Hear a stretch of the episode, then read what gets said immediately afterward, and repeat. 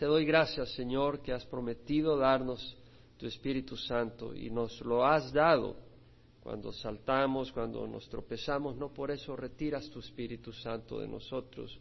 Podemos contristarte, podemos entristecerte con la dureza de nuestro corazón, pero tú sigues ahí tocando, esperando. Y lo bueno es que ahí está tu Espíritu, aún el día de hoy, ministrando a nuestros corazones y diciendo, déjame lavarte. Está claro que has caído, que te has golpeado, que has tropezado, que has gritado, que has visto, pero déjame lavarte, déjame fortalecerte. El Espíritu Santo es para los que le necesitamos, el Espíritu de sanidad, el Espíritu de convicción, el Espíritu de vida. Necesitamos vida hoy, necesitamos fortaleza. Gracias Espíritu Santo, recibimos tu llenura una vez más para estudiar, entender, proclamar y recibir tu palabra y ser guiados por ti en nombre de Cristo Jesús. Amén. Seguimos estudiando la primera carta de Pablo a los Corintios y hemos estudiado el versículo 10 al 17 donde Pablo hace una petición a la iglesia en Corinto en el nombre del Señor Jesucristo, es decir, bajo la autoridad de Dios, como un apóstol, como un enviado, como alguien llamado a predicar y a enseñar, buscando promover los intereses del Señor Jesucristo, Pablo hace esa invitación, ese llamado a que la gente se ponga de acuerdo. De hecho, el término literal es que hablen el mismo idioma, las mismas palabras, el mismo lenguaje. Y lo que está queriendo decir es como cuando alguien ve un evento y dice, mira, lo que pasó es esto, y el otro dice, sí, lo que pasó es esto. Es decir, que digan la misma cosa y que tengan el mismo ángulo, la misma perspectiva, la misma prioridad, la misma sensibilidad para las cosas espirituales el mismo punto de partida que es el Señor Jesucristo. Y hablando de que el punto de partida debe ser el Señor Jesucristo, había división, había sectarismo. Unos decían, bueno, yo soy de Pablo, yo soy de, Apolos, yo soy de Cefas, o sea, de Simón Pedro, y otro, yo soy de Cristo, no como ustedes, carnales. Eh, pero en ese espíritu estaban mostrando carnalidad ahí mismo. Y Pablo dice, bueno, eh, ¿que acaso Cristo está dividido? ¿O acaso Pablo fue el que fue crucificado por vosotros? No, no fue Pablo el que fue crucificado, fue Jesucristo, a quien le pertenecemos a Jesucristo. Entonces, cuidado con sectarismos, cuidado con divisiones, tengamos una misma manera de pensar, dice Pablo. Y bueno, dice, y si alguno se quiere identificar conmigo porque yo le bauticé, Pablo dice, bueno, pero no bauticé a muchos. Bauticé a Crispo, que era el oficial de la sinagoga que fue convertido, eh, bauticé a Gallo, en donde después se, hospedó Pablo en ese tercer viaje misionero, pero dice, y a, la familia de Estefanes, la casa de Estefanas, porque fue el primero de los convertidos en, Acaya, eh, donde está Grecia, Corinto, y, Pablo dice, porque la verdad no bauticé a muchos más. En otras palabras, mi ministerio no se enfocó tanto en la mecánica de estar bautizando, sino en proclamar el Evangelio de Cristo Jesús, aunque el bautizo es importante, es parte del llamado, pero entendemos de que el bautismo es, es posterior a recibir ese llamado. Cuando tú entiendes la salvación por fe y recibes a Jesucristo, ahí estás recibiendo el Evangelio y como consecuencia empiezas a vivir una vida con la ayuda de Dios que agrada al Señor. Y, una, y la primera cosa que haces es bautizarte porque es el llamado del Señor. Cuando Pablo, cuando Jesús envía a los apóstoles, les dice, id y hacer discípulos de las naciones, bautizándolas en el nombre del Padre, del Hijo y del Espíritu Santo. Pero Pablo dice, bueno, ni siquiera he bautizado a muchos. Y luego dice en el versículo 17, pues Cristo no me envió a bautizar, sino a predicar el Evangelio, no con palabras elocuentes, para que no se haga vana la cruz de Cristo, no con palabras elocuentes, es decir, no con palabras elaboradas, no buscando tratar de impresionar a la gente con oratoria, con palabras impresionantes, con palabras escogidas, buscándolas en el diccionario para que digan, oh, el doctor fulano y mengano. No, no, no, no. Lo que me interesa es que Cristo sea abrazado por todo el mundo, no solo por el que se graduó eh, con tres grados universitarios, no, no, por todo el mundo, porque Cristo vino por todo el mundo. Y un grado universitario no te hace mejor potencial para ser un hijo de Dios. Entonces, vemos acá que Pablo dice ya en el versículo 18, donde continuamos nuestro estudio, porque la palabra de la cruz es necedad para los que se pierden, pero para nosotros los salvos es poder de Dios.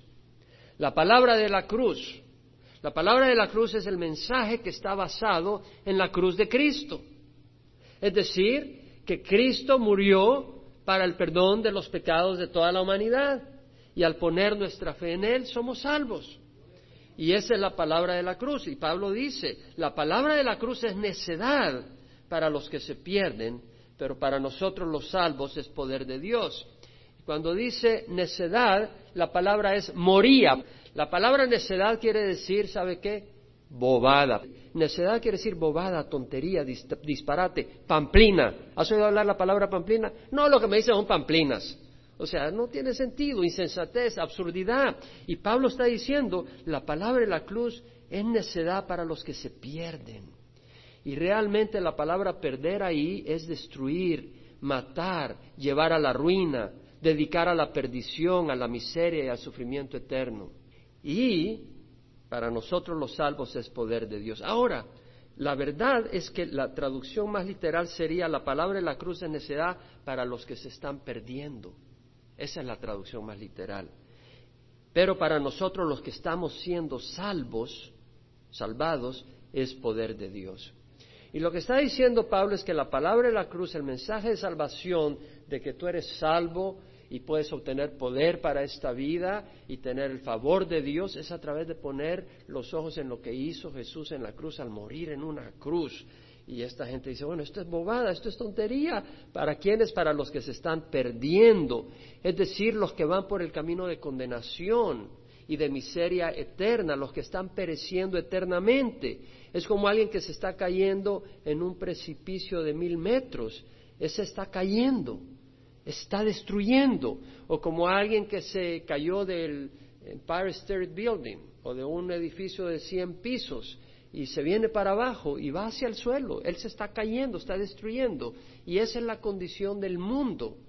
Está destruyéndose, yendo, o como alguien que tiene una enfermedad terminal y no ha ido donde el médico, no tiene medicina, está en una isla apartado y esa enfermedad terminal está destruyéndolo poco a poco y va a terminar acabando con su vida. Y esa es la condición del mundo y la condición de aquellos que han rechazado, aquellos que no reciben la palabra de la cruz en necedad para ellos, que están cegados por Satanás.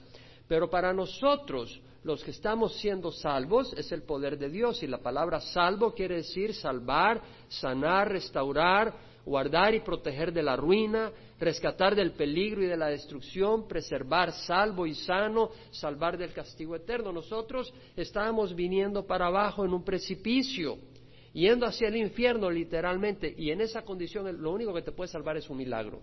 Si tú te estás cayendo en un precipicio de mil metros y vas para abajo, lo único que te puede salvar es un milagro y realmente requirió un milagro para salvarnos.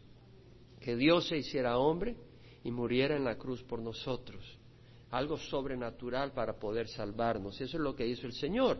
Y dice Pablo, la palabra de la cruz es necedad para los que se pierden, pero para nosotros los que estamos siendo salvados, estamos siendo protegidos, estamos siendo guardados, estamos siendo llevados en, en los brazos de nuestro buen pastor hacia la patria celestial cuando este mundo va hacia la destrucción eterna. Estamos siendo recogidos, estamos siendo protegidos, estamos siendo apartados de la destrucción eterna. Poder de Dios, la palabra poder es dunamis, de ahí viene la palabra dinamita, que quiere decir poderío, fuerza, habilidad. Y como dijo Pablo en Romanos 1, 16, 17, no me avergüenzo del Evangelio porque es el poder de Dios para salvación de todo el que cree, del judío primeramente y después del griego, porque en el Evangelio la justicia de Dios se revela por fe y para fe, como está escrito, el justo por la fe vivirá. Entonces tú tienes que decidir en quién confiar para tu vida eterna. Tal vez quieres confiar en tus obras. Dices, no, pensar de que componer la fe en lo que hizo Jesús, pensar que Dios mandó a su Hijo a morir en la cruz, como los musulmanes dicen, ¿cómo vas a creer de que Dios va a permitir que su hijo muera en la cruz? ¿Cómo va a permitir Dios eso? Para ellos es necedad. Y para otros puede ser necedad pensar de que te vas a salvar simplemente por poner la fe en lo que hizo Jesús, ni siquiera sin poner la fe en un crucifijo que lleves en el cuello o un escapulario, no, no, eh, poner la fe simplemente en lo que hizo hace dos mil años y con eso vas a ser salvo, esa es necedad, ¿ok? Confía en tus obras. Pero la Biblia dice, el mensaje de la cruz, la palabra de la cruz es necesidad para los que se pierden. Pero para nosotros los que estamos siendo salvados es el poder de Dios. ese mensaje de la cruz. Otros quieren confiar en sus habilidades espirituales, otros en su moralidad, otros dicen, no, María es santa, es concebida sin pecado y ella me va a abogar por mí. Quiere decir que no estás considerando que el poder de Cristo en la cruz es suficiente. Tal vez algunos dicen, bueno, yo voy a pedirle a San Pedro o voy a confiar en lo que me dice el Papa. Tú puedes confiar en el Papa o puedes confiar en lo que hizo Jesucristo en la cruz.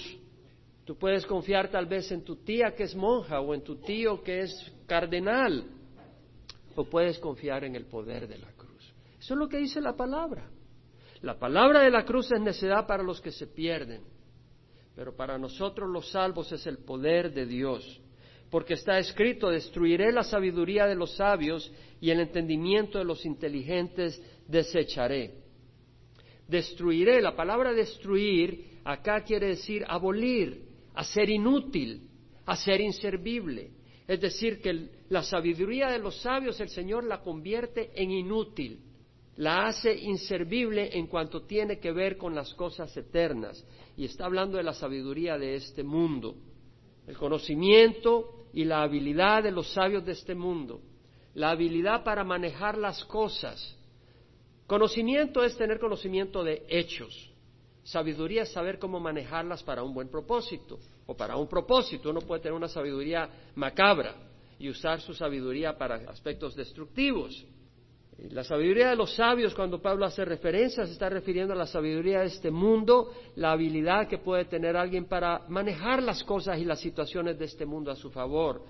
Sabiduría que han adquirido para proceder exitosamente. Tal vez tú tienes sabiduría para hacer negocios y vender tus productos y hacer mucho dinero, o para escalar en la pirámide política, llegar a ser presidente de un país, o tal vez para componer canciones que mueven el corazón de las masas y te dan fama y dinero, o tal vez para cautivar mujeres hermosas e ingenuas y aprovecharte sexualmente de ellos, una astucia en este mundo. Toda la astucia y la sabiduría del mundo no mueve a Dios para que te rescate e impida ir al infierno. Es el mensaje de la cruz. Dice, destruiré la sabiduría de los sabios y el entendimiento de los inteligentes. Tal vez dice, no, yo soy muy inteligente. Tal vez tienes conocimientos de medicina, de biología, de ingeniería civil. Puedes hacer grandes cosas en este mundo, grandes fuertes colgantes, torres de increíble diseño y estabilidad. Tal vez eres un cirujano de renombre que haces operaciones de corazón abierto, o un químico que desarrolla cosas enormes, maravillosas, o un abogado con tal entendimiento de las leyes que todo el mundo te busca, porque a ti nadie se te cuela. Pero dice el entendimiento de los inteligentes desecharé, es decir, descartaré, lo haré a un lado, lo haré inútil, lo destruiré en su eficacia, lo invalidaré. Dios no toma en cuenta la sabiduría natural del hombre ni el conocimiento natural del hombre. La sabiduría que tiene valor ante Dios es el que empieza con el temor de Jehová. El temor de Jehová es el principio de la sabiduría. Los necios desprecian la sabiduría y la instrucción. Los necios son los que desprecian la sabiduría de Dios y la instrucción es la palabra de Dios. Entonces Pablo dice, ¿dónde está el sabio? ¿Dónde el escriba? ¿Dónde el polemista de este siglo? ¿No ha hecho Dios que la sabiduría de este mundo sea necedad? ¿Dónde está el sabio? Es decir, ¿qué sabio con su sabiduría natural puede salvar al hombre del infierno? ¿Dónde está el sabio? No aparece. ¿Dónde está el escriba, es decir, el hombre de letras, aquel con su educación secular que pueda mostrarte a través de su educación el camino a la salvación. ¿O dónde está el polemista? El polemista es el que está equipado para poder ganar debates. ¿Dónde está el debate? El polemista que puede venir y ganarle la disputa a Dios, convenciendo a Dios con sus argumentos que nos deje entrar al cielo. Ninguno, ninguno va a ganarle de esa manera y va a abrir la puerta al cielo. No ha hecho Dios que la sabiduría de este mundo sea necedad, necedad, inefectiva, inútil. La sabiduría de este mundo es nada, es incapaz de traernos bendición espiritual. Pablo dice, porque ya que en la sabiduría de Dios el mundo no conoce a Dios por medio de su propia sabiduría, o sea, es decir, en la sabiduría de Dios dijo, el mundo no va a llegar a conocerme a través de su propia inteligencia. Así no va a llegar a conocerme el mundo. Así dice Dios. Porque ya que en la sabiduría de Dios, es decir, Dios en su propia sabiduría, Dios tiene su sabiduría. El hombre del mundo puede tener su sabiduría, pero Dios dice, Dios en su propia sabiduría planeó de que el mundo no conociera a Dios por medio de su propia sabiduría. Entonces agradó a Dios mediante la necedad de la predicación salvar al que cree. Mediante la necedad, no necedad ante los ojos de Dios, necedad ante los ojos del hombre. La necedad de decir una predicación que para el hombre es pamplinas, la necesidad de la predicación salvar a los que creen. La salvación no es por tus habilidades intelectuales, por la sabiduría del mundo, por tu inteligencia del mundo, sino por la fe. Y aquí quiero entrar en algo que parece un paréntesis, pero tiene que ver con algo que yo estaba experimentando aún en mi relación personal unos días antes, mientras leía el libro de Hebreos y me bendijo. Porque constantemente somos retados, somos retados en nuestro entendimiento. Y cuando eres retado en tu entendimiento, tú vas a decidir en quién vas a descansar, si en tu entendimiento o en el Señor, sus promesas y su palabra. Y mira, es una realidad que el entendimiento no basta para conocer a Dios. ¿Me oyes lo que estoy diciendo? Tu cerebro no basta para conocer a Dios. El hombre en su arrogancia se ofende ante eso, pero es la verdad. No podemos conocer a Dios con nuestra mente y experiencias naturales en este mundo solamente. Para conocer a Dios se necesita la revelación de Dios. Y voy a entrar un poco más allá. Vamos a ver un pequeño experimento, un pequeño ejercicio. Nuestra mente es finita y está limitada y además está distorsionada por el pecado. ¿Quién puede decir amén que tu mente está medio oblicua? Tu mente está que da lástima. ¿Quién puede decir amén? Algunos honestos y los que no son honestos es porque no quieren aceptarlo. Pero estamos mal. Por eso nuestro entendimiento no puede alcanzar a conocer a Dios. O realidades que escapan nuestra experiencia natural. Hay realidades espirituales que no hemos presenciado. ¿Y cómo las vas a conocer? O son realidades que están fuera de este mundo natural. Por ejemplo, vamos a hacer un pequeño ejercicio. Con mi mente, yo entiendo que un edificio requiere un constructor. ¿Quién puede decir amén? Tienes que estar mal para no creer que un edificio requiere un constructor y, y requiere un diseño y materiales, no es un proceso accidental. Alguien hizo el edificio. Y de la misma manera yo puedo entender que alguien tuvo que haber creado el universo, porque el diseño, el orden y la complejidad que hay en el universo no puede ser accidental.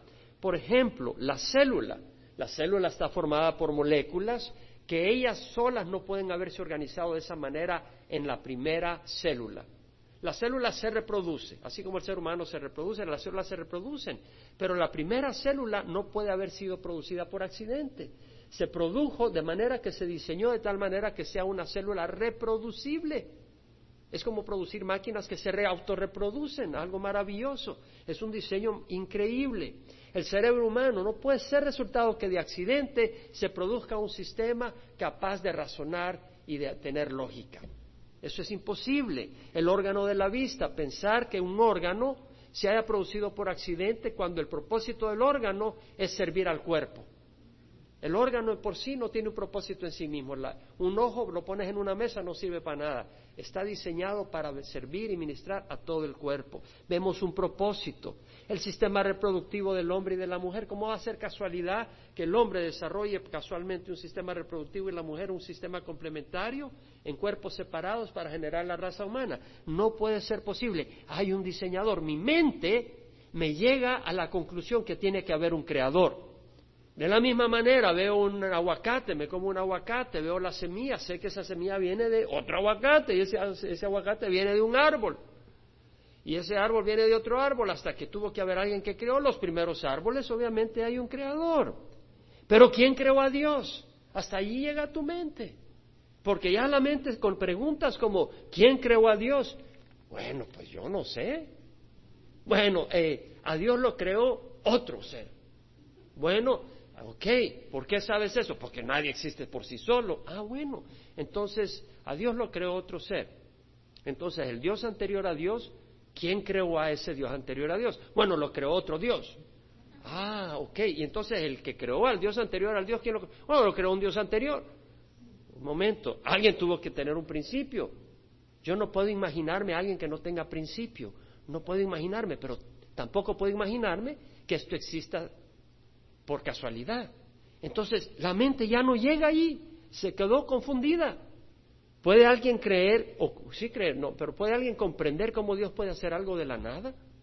Yo no puedo comprenderlo. Yo no dije que no puedo creerlo, pero no puedo comprenderlo. ¿Entiende la diferencia? Hay cosas que tú no entiendes. Cuando tienes siete años no entiendes cómo viaja un avión, cómo vuela un avión, pero no quiere decir que no por eso no vuelen los aviones. Yo no puedo comprender cómo Dios de la nada produce algo, pero Dios puede hacerlo. Pero ¿cómo podemos llegar a saber esas cosas? No por nuestra mente. ¿Cómo puede entender la mente humana por sí sola por qué existe enfermedad y muerte mientras nuestro ser anhela por vivir para siempre sin morir? ¿Por qué? ¿Por qué la muerte? ¿Por qué la enfermedad? La mente por sí sola, aparte de la revelación bíblica, no sabe por qué. Puede imaginarse cualquier locura. Y por eso hay tanta religión de hombres, que son resultado de la imaginación y de la influencia satánica. ¿Puede la mente entender por sí sola cómo escapar de la muerte y vivir para siempre? ¿Cómo puede saber la mente por sí sola cuándo fue creado el universo y que fue creado en cuánto tiempo? ¿Cómo puedes saber por sí sola la mente? ¿Cómo puedes saber de ángeles si no te revela Dios? ¿Cómo puedes saber de que hay un cielo y de un infierno? Tienes que basarte en una revelación sobrenatural. Estamos viendo la incapacidad de la mente, ¿sí me explico? No quiere decir que te la quites, porque Dios nos la da también para usarla, pero la mente está limitada y tú puedes llegar hasta cierto nivel, pero no más allá de la no más allá de lo que la mente te da. Y para la salvación no basta la mente. Por eso dice la palabra, destruiré la sabiduría de los sabios el entendimiento de los inteligentes desecharé. Se necesita la fe. Eso es lo que dice el Señor.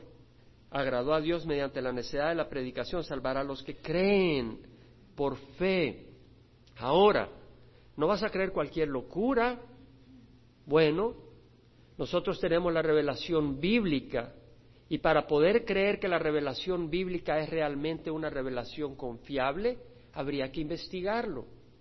Y ya lo hemos demostrado en otras ocasiones, hay tantas, tantas profecías que se han cumplido a lo largo de la historia que podemos confiar. Además hay una veracidad tan clara y una increíble armonía en tantos libros de la Biblia, 66 libros escritos por tantos distintos autores a través de más de mil años, que es increíble la armonía. Y podemos entender de que además el Dios que se revela en esta Biblia es un Dios bueno, es un Dios recto, es un Dios que no miente, es un Dios fiel y es un Dios que nos ama de tal manera que mandó a su Hijo Jesucristo a morir en la cruz.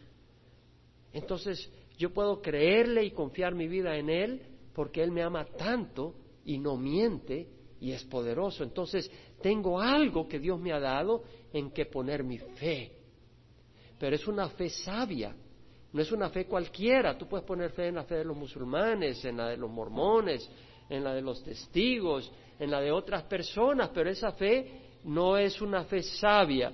Pero vemos que la fe nuestra es una fe sabia, está basada en las escrituras que tienen las profecías que confirman que son confiables, están basadas en un Dios que se encarnó y murió en la cruz por nosotros y hay testimonio tras testimonio de que Él vive para empezar, los apóstoles que dieron sus vidas por Él, diciendo que lo vieron resucitado. Nadie va a dar su vida por alguien que es un mentiroso, sabiendo que es un mentiroso. Y ellos dieron sus vidas y tenemos el poder de Dios hoy en día. Entonces el problema no es por incapacidad mental que muchos no reciben al Señor, porque no es únicamente la mente y la inteligencia la que se requiere, sino que es la fe. Y el problema es que hay algunos que no quieren creer. Hay algunos que por motivos de arrogancia, rebeldía y maldad no quieren creer. ¿Me explico? Mira lo que dice de nuevo. En la sabiduría de Dios el mundo no le conoció a Dios por medio de su propia sabiduría, su inteligencia. Agradó a Dios mediante la necesidad, la necesidad de la predicación salvar a los que creen. Ahora, Dios nos ha dado suficiente testimonio para creer. En Juan 3:16 hemos leído muchas veces, de tal manera amó Dios al mundo que dio a su Hijo unigénito para que todo el que crea en Él no se pierda, mas tenga vida eterna. Porque Dios no envió a su Hijo al mundo para condenar al mundo, sino para que el mundo sea salvo por medio de Él. El que cree en Él no es condenado, pero el que no cree ya ha sido condenado porque no ha creído en el nombre del unigénito Hijo de Dios. Y luego dice, este es el juicio, que la luz vino al mundo, pero los hombres amaron más las tinieblas que la luz, porque sus acciones eran malas. Todo el que hace lo malo odia la luz y no viene a la luz para que sus acciones no sean expuestas. Pero el que practica la verdad viene a la luz para que sus acciones sean manifestadas que han sido hechas en Dios. ¿Qué está diciendo el Señor ahí? Que hay personas que ven la luz, ven la verdad, pero prefieren seguir en la oscuridad. Ya no es problema de fe, es problema de arrogancia, rebeldía y un corazón malo. En Hebreos 4, 2 al 11, la fe viene por qué? Por el oír. ¿Y el oír por qué? La palabra de Dios. Pero hay gente que oye la palabra de Dios y no les sirve. ¿Me oye bien? Hay gente, vamos a repetirlo, hay gente que oye la palabra de Dios y no les sirve. Y un día los va a juzgar. ¿Te das cuenta? Pero si la fe viene por oír, oír y el oír por la palabra de fe, por la palabra de Dios, ¿por qué? Porque ellos tienen un corazón arrogante, rebelde, de oscuridad. Jesús mismo dijo, el que quiere hacer su voluntad sabrá si mi enseñanza es de Dios o si hablo de mí mismo. El que quiere hacer la voluntad de Dios sabrá realmente si yo estoy hablando de mi propia loquera o Dios me ha enviado. El que quiera hacer su voluntad sabrá si mi enseñanza es de Dios o si hablo de mí mismo. El que habla de sí mismo busca su propia gloria, pero el que busca la voluntad del que le envía es verdadero y no hay injusticia en él. Y nosotros buscamos la gloria de Jesucristo.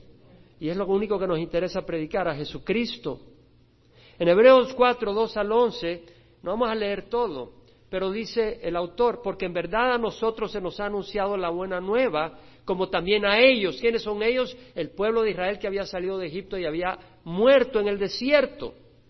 Pero la palabra que ellos oyeron no les aprovechó por no ir acompañada por la fe en los que oyeron. Ellos oyeron la palabra de Dios, no estuvieron en el Sinaí, donde se manifestó Dios, no oyeron la palabra de Dios que le manifestó Dios a través de Moisés, su siervo, la oyeron, pero no les aprovechó por no ir acompañada por fe. Y no era por falta de Dios, porque Dios le había demostrado muchas maneras su poder y su fidelidad desde que lo sacó de Egipto. Pero su falta de fe era su deseo de rechazar y resistir y no querer creer en Dios. Y el autor dice, por tanto, esforcémonos por entrar en ese reposo, no sea que alguno caiga siguiendo el mismo ejemplo de desobediencia no era tanto de fe porque no le había dado Dios oportunidad para que creyeran, es que tenía un corazón desobediente y rebelde.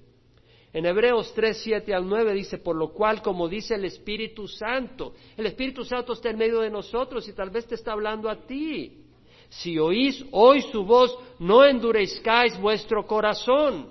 Es decir, tú puedes oír la palabra de Dios y endurecer tu corazón. Y dice, como en la provocación, como en el día de la prueba en el desierto, donde vuestros padres me tentaron al ponerme a prueba y vieron mis obras por cuarenta años. Habían visto la obra de Dios por cuarenta años, pero habían endurecido su corazón. No era que no tenían la oportunidad de haber conocido del Señor. En Hebreos 3, 16 al 19 dice, porque quienes habiendo oído le provocaron, habían oído, tenían que haber aplicado esa fe pero tenía un corazón rebelde.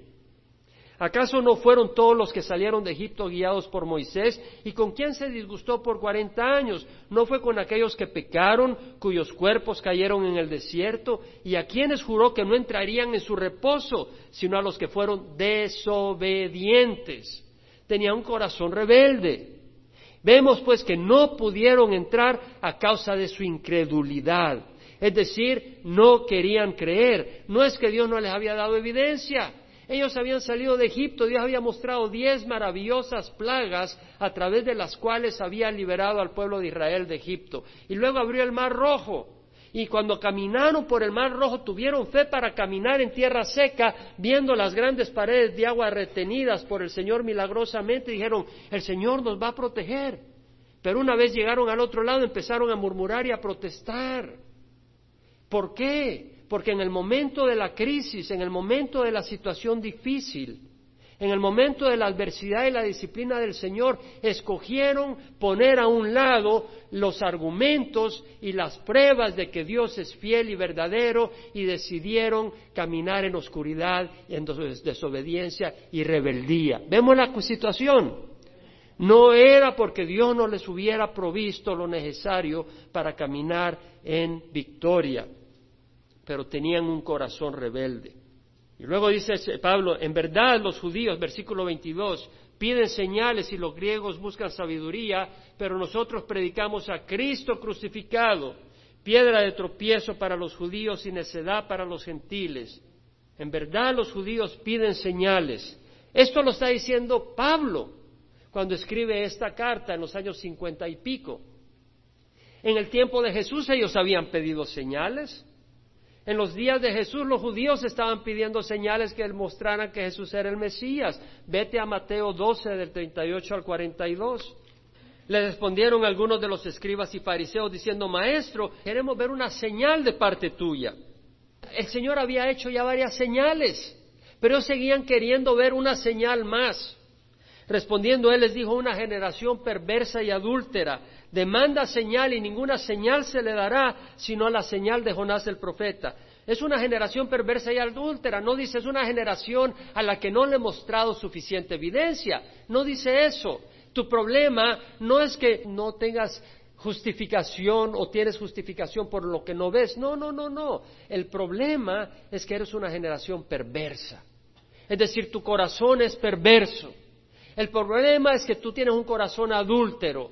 Tú, cuando oyes el Evangelio, dices, no, no, no, no, yo prefiero andar en mi religión tradicional, porque la verdad en mi religión tradicional, mientras voy y me confieso con el cura de vez en cuando, ya estoy bien. Pero te vas a ir al infierno si no pones la fe en Jesucristo, porque estás viviendo como te da la gana y estás viviendo no para honrar a Jesucristo. Estás buscando que Jesús te bendiga en este mundo como que si es el futuro, este mundo es el futuro y la eternidad tuya y estás haciendo cualquier malandrada y media. No, tienes que reconocer al Señor. Y dijo, es una generación perversa y adúltera, quiere caminar con Dios y con el mundo. ¿Quién de nosotros no es tentado a caminar con Dios y con el mundo? Sea honesto. ¿Puedes levantar la mano? Yo levanto mis dos manos. Estoy tentado a caminar con Dios y con el mundo. Pero eso es un adulterio espiritual. Es una barbaridad. Es una ingratitud. Porque Dios es lo mejor. Es una generación perversa y adúltera, dice el Señor. Demanda señal y ninguna señal se le dará sino la señal de Jonás el profeta, porque como Jonás estuvo en el vientre del monstruo marino tres días y tres noches, así estará el Hijo del Hombre tres días y tres noches en el corazón de la tierra. Los hombres de Nínive se levantarán con esta generación en el juicio y la condenarán, porque ellos se arrepintieron con la predicación de Jonás, y mirad, algo más grande que Jonás está aquí. Los hombres de Nínive, enemigos de Israel, Dios manda a Jonás para que se arrepientan. Jonás no quiere ir, se quiere ir a España, pero Dios lo manda a través de una ballena, lo vomita ahí por las orillas y termina llegando a, a Nínive y predica y se arrepienten. Se arrepienten de toda la maldad que está haciendo. Y dice, los hombres de Jonás se levantarán con esta generación en el juicio y la condenarán. Porque ellos se arrepintieron con la predicación de Jonás y algo más grande que Jonás está acá. Interesante. Luego dice, la reina del sur se levantará con esta generación en el juicio y la condenará, porque ella vino desde los confines de la tierra para oír la sabiduría de Salomón y mirad, algo más grande que Salomón está aquí. Vemos que el problema eran ellos, el problema no era Dios. Los hombres de Nínive se convirtieron, no, no se convirtieron necesariamente, se arrepintieron. Y voy a hablar un poco más sobre eso. Los hombres de Nínive se arrepintieron, la reina del sur se admiró y vino desde muy lejos para oír la sabiduría de Salomón. Y estos hombres estaban ignorando las palabras del Hijo de Dios. Entonces dice, no, no, estos están pidiendo una señal, se le dará la señal del profeta Jonás. Ahora, pauso un poco. Los hombres de Nínive se arrepintieron y dijeron, no estamos haciendo mucha maldad, estamos matando niños, estamos violando mujeres, estamos haciendo todo, vamos a parar, vamos a dejar de hacerlo. Pero en ningún momento leo que diga que dijeron, queremos que Jehová sea nuestro Dios. Mándanos sacerdotes, mándanos levitas para que nos instruyan en el camino del Señor. ¿Sí me entiendes? No veo en ningún momento que diga eso. Lo mismo con la reina del sur. La reina del sur viajó lejísimos para poder conocer la sabiduría de Salomón, la sabiduría de Salomón, pero no ve en ningún momento que haya dicho la reina del sur, yo quiero la sabiduría del Dios de Salomón. Yo quiero llevarme al Dios de Salomón, a mi pueblo. Mándame levitas que me instruyan en el camino de Dios. No veo eso. Y algunas personas tal vez están en adulterio, esto, el otro, están en las borracheras o en las drogas, esto y el otro, y de alguna manera logran salir de eso y de estar violando niños y de estar violando mujeres y robando y de alguna manera logran salir de eso, pero no ponen la fe en Cristo Jesús. No los va a llevar al cielo. Su moralidad no los va a llevar al cielo porque lo único que salva es el mensaje de la cruz la palabra de la cruz. Es lo único que salva. Ahora, una vez más, Jesús había hecho muchas señales. ¿Cómo era que pedían una señal más? Porque las señales no bastaban. Era problema de corazón. Ustedes han estudiado la historia de Nicodemo. Había un hombre de los fariseos llamado Nicodemo, prominente entre los judíos. Este vino a Jesús de noche y le dijo, maestro, rabí, sabemos que vienes de Dios como maestro, sabemos que vienes de Dios como maestro, porque nadie puede hacer las señales que tú haces si Dios no está con él. Es decir, ellos habían reconocido, Nicodemo había reconocido que había señales que testificaban que Jesús era el Hijo de Dios. ¿Por qué los demás no lo habían reconocido? Porque no era problema de falta de señales, era problema de su corazón. Y el Señor sanó enfermos, resucitó muertos, multiplicó panes y peces y todavía pedían una señal. En los días de Pablo pedían señales. Pablo dice, los judíos piden, no dice los judíos pidieron. Los judíos piden, todavía en los días de Pablo estaban pidiendo señales. Pero Pablo había sido usado por el Señor para hacer milagros, dar sanidades, resucitar muertos. Pedro había sido usado por el Señor para resucitar muertos y traer sanidad y los demás apóstoles y muchos discípulos habían sido usados poderosamente. Pero dice Pablo, los judíos piden señales y los griegos buscan sabiduría. Hay algunos como los judíos de antaño, religiosos que dicen, bueno, eh, yo quiero ver alguna señal más. Te digo, ¿quién de ustedes ha presenciado en su vida personal o de alguna persona cercana y confirmado una sanidad milagrosa del Señor? Puedes levantar la mano, levanta la mano. Voltea a ver alrededor tuyo. Eh, estoy hablando si realmente, no estoy hablando de que eh, porque sí, no. Realmente una sanidad milagrosa. Yo la he experimentado personalmente y la he experimentado en mi hijo. Milagrosa. Levanta tu mano si realmente has experimentado. Mira alrededor tuyo. Testimonio para ti. Para cada uno de nosotros. Hay suficientes señales. ¿Quién de ustedes ha manifestado la presencia del Señor y el poder de Dios, no solo en sanidad física, pero en alguna otra manera donde realmente Dios se ha manifestado milagrosamente? Levanta la mano. Dios es poderoso. Entonces, si alguien dice, yo quiero ver una seña, ¿qué más seña quieres? El problema no es falta de seña, el problema es tu corazón. Los griegos buscan sabiduría, sabiduría de este mundo, la que se alcanza con la mente y fuerzas humanos para que te puedas vanagloriar. Si hubieran estado buscando la verdad, la sabiduría de Dios, la hubieran encontrado en la predicación de Pablo. Pero no estaban buscando la verdad. Estaban queriendo filosofar, estaban queriendo inflarse en sus maneras de pensar, en sus argumentos teológicos, filosóficos. Los judíos piden milagros, señas, señales y los griegos, los griegos buscan sabiduría, pero nosotros predicamos a Cristo crucificado. No damos lo que nos piden, predicamos a Cristo crucificado, porque Él es el poder de Dios para salvación.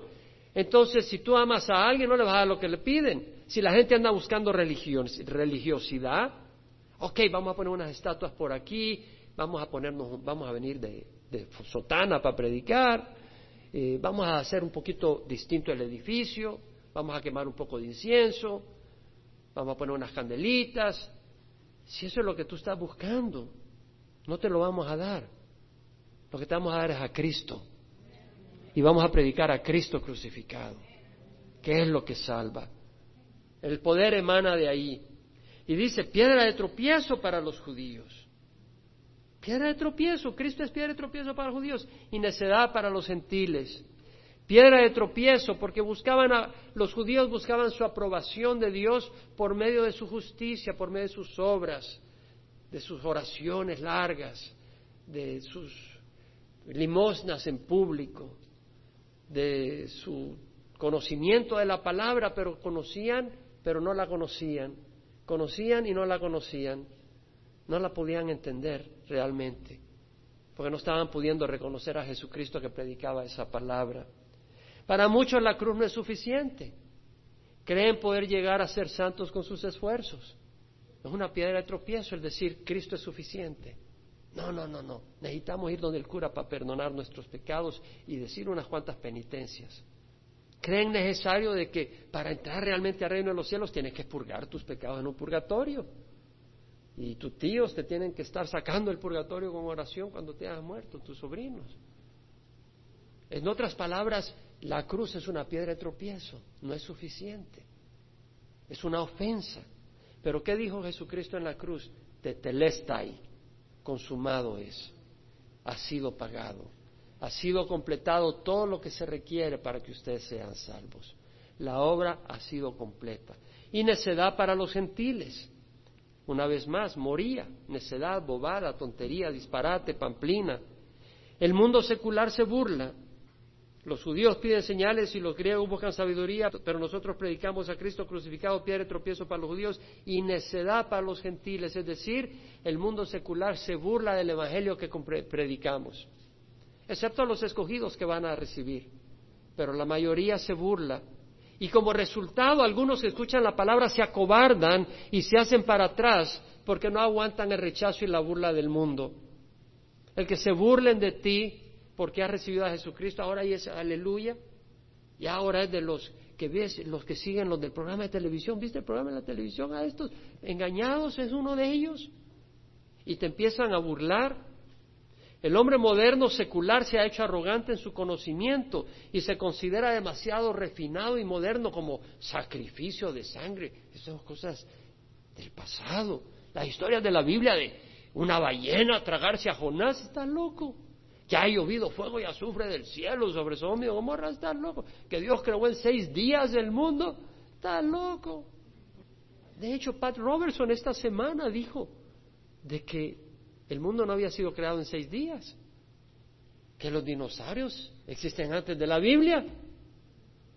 Engañado, porque pone su fe en la ciencia, distorsionada, porque hay muchos científicos que reconocen de que no, que Dios pudo haber creado en seis días y si lo dijo lo es y hay evidencia natural que lo confirma. Pero algunos se avergüenzan de este Evangelio y algunos se avergüenzan de esta Biblia por las historias que tiene. Y Jesús dijo, el que se avergüence de mí, de mis palabras, de éste se avergonzará el Hijo del Hombre cuando venga en su gloria y la del Padre y la de sus santos ángeles. Y dijo, todo el que me confiese, tú dices, bueno, yo no me avergüenzo, pero yo no digo nada. Señor dice, todo el que me confiese delante de los hombres, yo le confesaré delante de mi Padre que está en los cielos, y el que me niegue delante del hombre, yo también le negaré delante de mi Padre que está en los cielos. Mas para los llamados, dice Pablo, tanto judíos como griegos, Cristo es poder de Dios y sabiduría de Dios. Los llamados, la palabra es cletos, los llamados a desempeñar un oficio, como Pablo llamado a ser apóstol, o llamado a una invitación, a un banquete.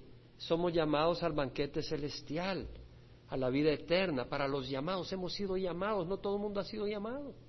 ¡Wow!